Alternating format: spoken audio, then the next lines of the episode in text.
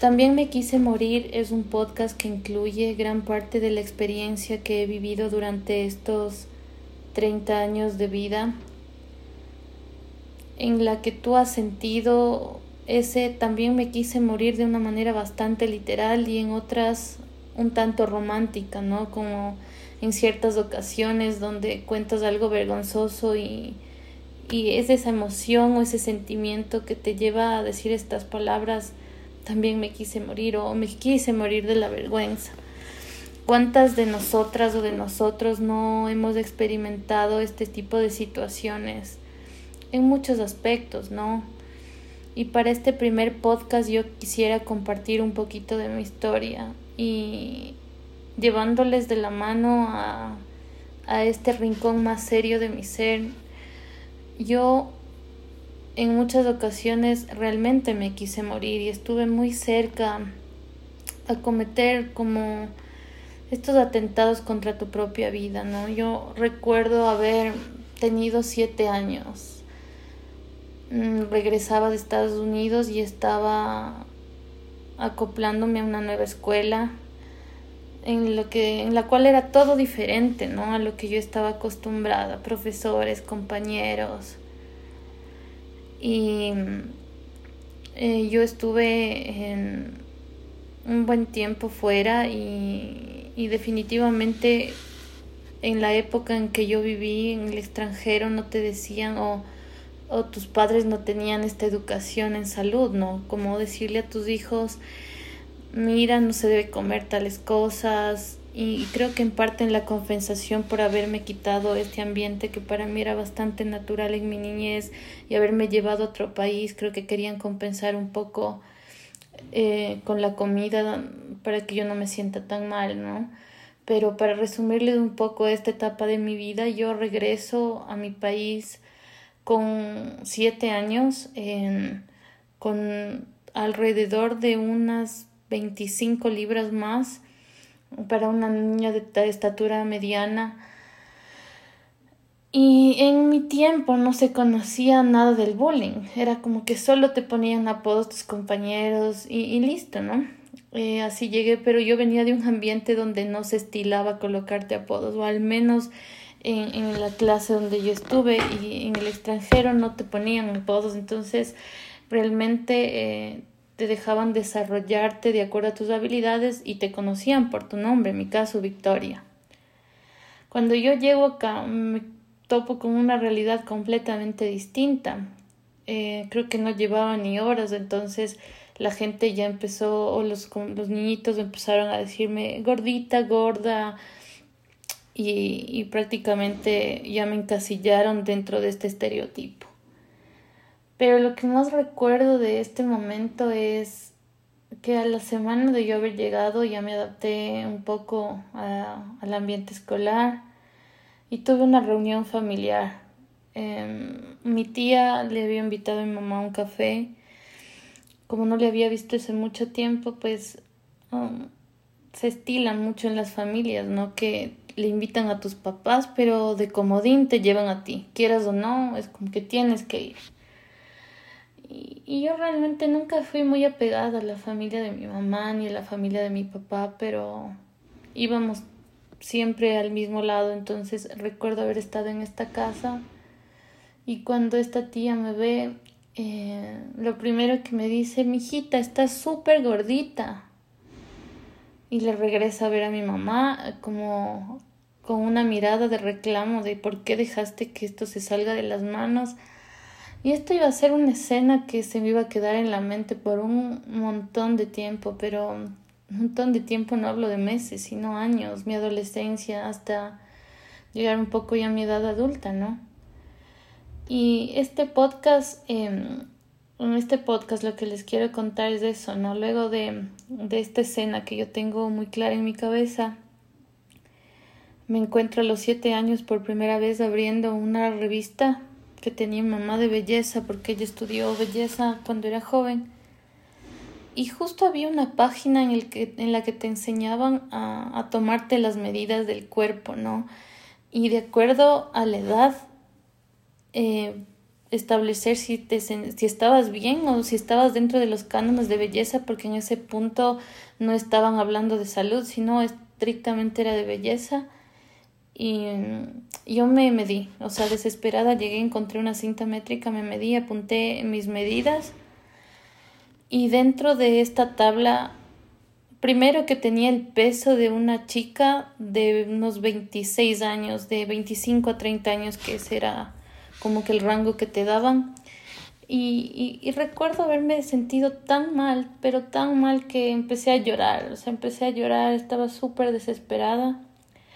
Pero como luz, si la siguiente página también te daban la solución, porque decía, si tú no te encontrabas dentro de estos, eh, de estos rangos, tienes más peso de lo que deberías, pues sigue esta dieta. Entonces, eh, muy bien, no recuerdo que era esta dieta, pero imagínese en este choque emocional para una niña de 7 años de empezar una dieta sola.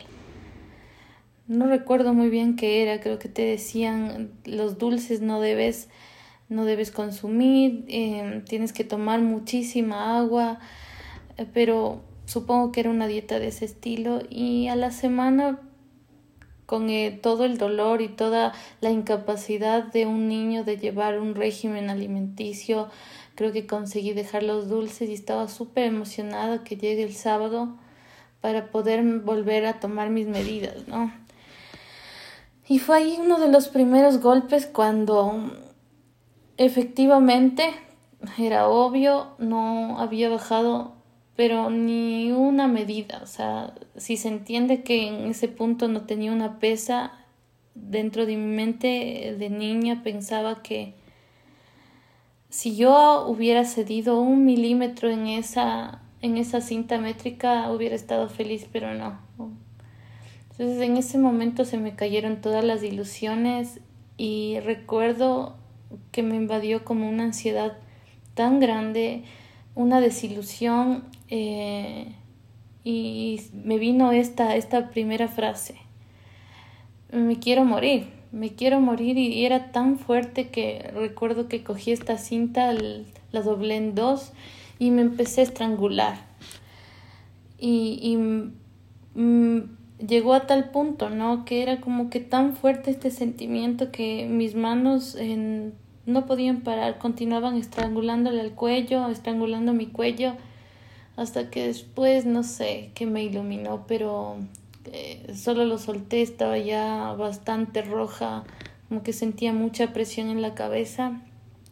Pero este es este primer, como esta primera introducción, ¿no? Tan, tan escalofriante, diría yo porque si yo viera a esta niña como parte de una audiencia me desesperaría por tratar de consolarle, por tratar de entender qué pasa por su mente para que haga algo así. Entonces, con esto que les cuento, em, les quiero dar esta introducción de que si yo les digo que tengo 30 años, llevo tratando de controlar mi peso alrededor de 23. 23 de estos años en los que yo no estaba contenta con mi imagen, cómo me veo. he pasado gran parte de esos años deprimida y he caminado un montón hasta poder entender que hay muchas cosas sucediendo dentro de ti. Y hasta que no resuelvas todos estos conflictos internos, va a ser bastante difícil que tú logres encontrar ese peso o esa transformación de una manera sana.